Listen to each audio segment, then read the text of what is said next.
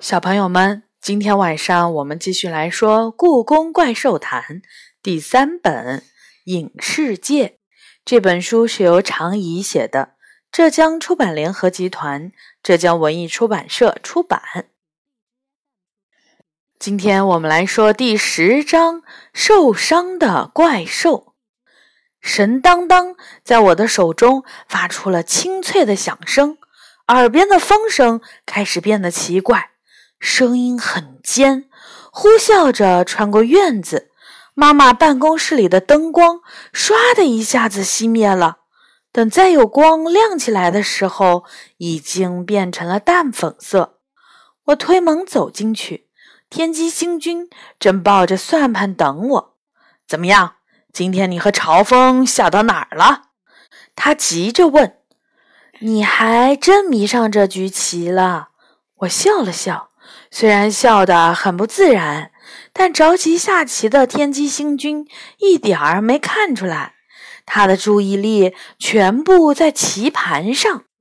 我已经一百多年没有碰到这么好的对手了。天机星君一边说，一边帮我复盘棋局。是吗？天上的神仙难道没有你的对手？他慢慢摇了摇头。有倒是有，不过自从我离开仙界，就没再遇到过对手了。你离开仙界了？为什么？因为帮了一个人类朋友，其实只是稍微改变了几个数字，结果那些古板的老神仙们就说我犯下了不可原谅的错误。他皱着眉头说。他们要处罚我，我就只能躲起来了。躲起来？你躲到哪里去了？我瞪大眼睛问。你今天怎么这么多问题？他奇怪的看着我。发生了什么事了吗？没有，没有。我一个劲儿的摇头。只是，我有些好奇，你让我算的数字到底意味着什么？天机星君笑了，每个人都会这样，时间久了就会想知道自己到底在干嘛。我当年也是很好奇自己用数字搭建的世界是什么样，不过我花了一百年时间才学会怎样解读这些数字。人类的寿命太短，你是没有机会学了。说完，他低下头，认真看着棋盘，捏起一枚棋子放到上面。直到我和天机星君下完棋，朝风也没有冲进神仙神仙庵，真不知道他躲在院子里干什么。我把今天的计算的结果交给了天机星君。又拿了新的数据，就走出了神仙神仙庵。一阵冷风过后，屋子里橙黄色的灯光燃起。天机星君走了。朝风，你出来吧！我压低嗓门，朝着黑暗的四周喊。榆树的树梢晃动了一下，暖风吹过，小小的院子里静悄悄的。连只老鼠的影子都没有，更别提一只怪兽了。咦，朝风跑到哪儿去了？奇怪，刚才还那么想知道天机星君在哪儿的朝风，居然偷偷溜走了，这是为什么呢？半夜也不知道几点了，屋外漆黑一片。我被巨大的声响吵醒了，有什么东西正在办公室的门外又敲又爆，把房门弄得咯吱咯吱直响。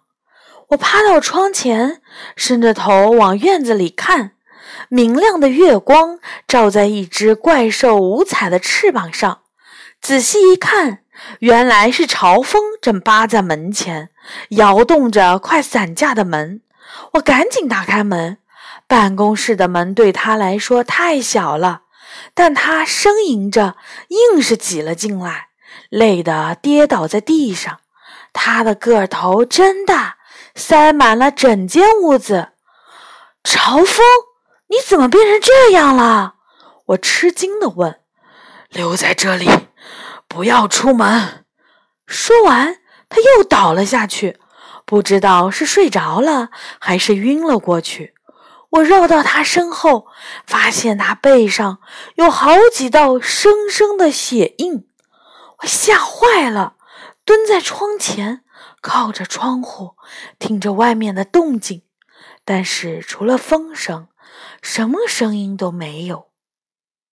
我重新回来看朝风的伤口，那里还流着血，上面沾着一些黏糊糊的东西，我浑身哆嗦了一下。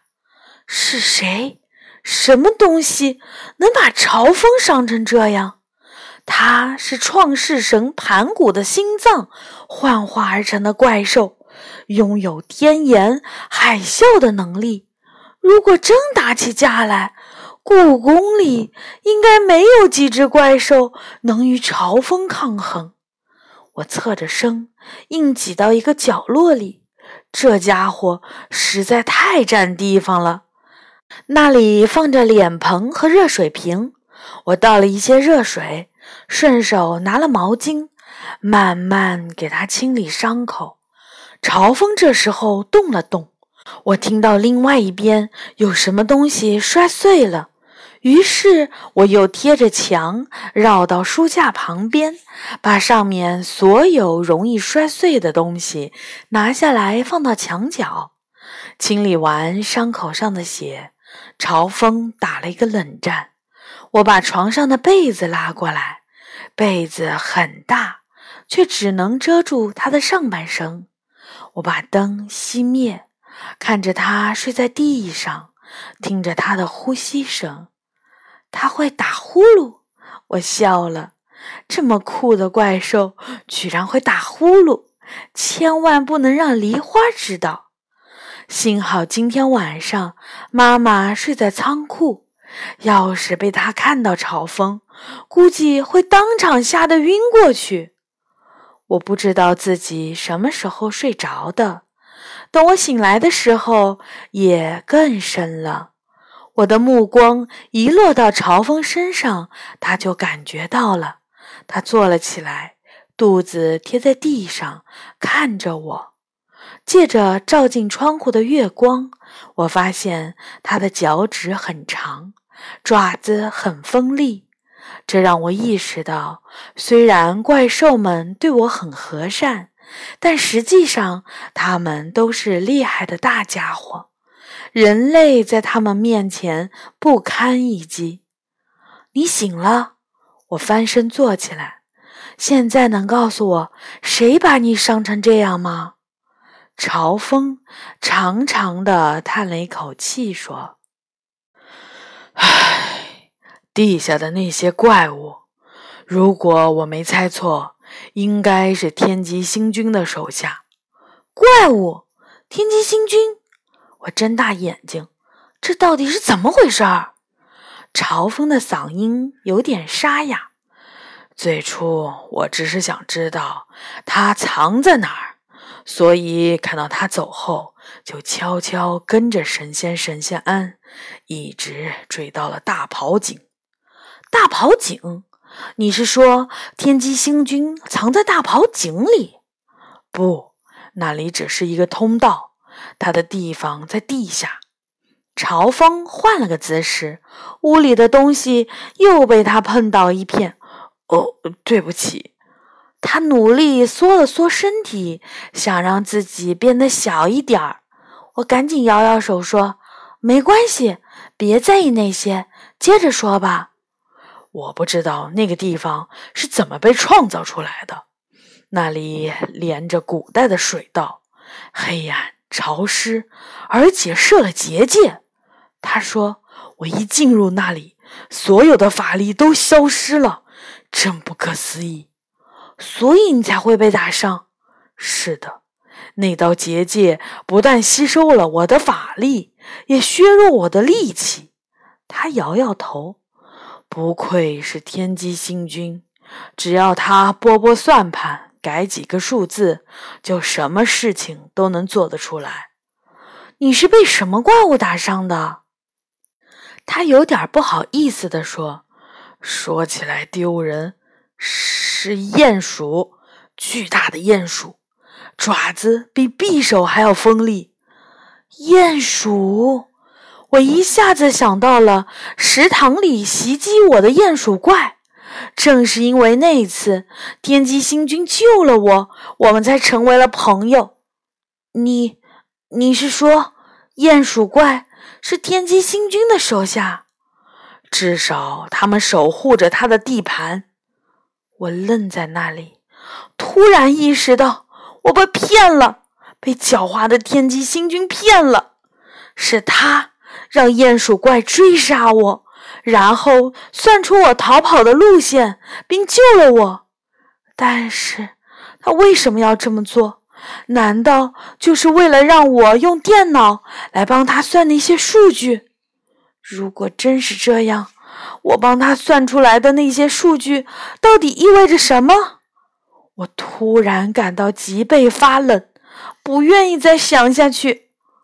嘲讽，我可能犯了一个大错。他琥珀色的眼睛直直地看着我。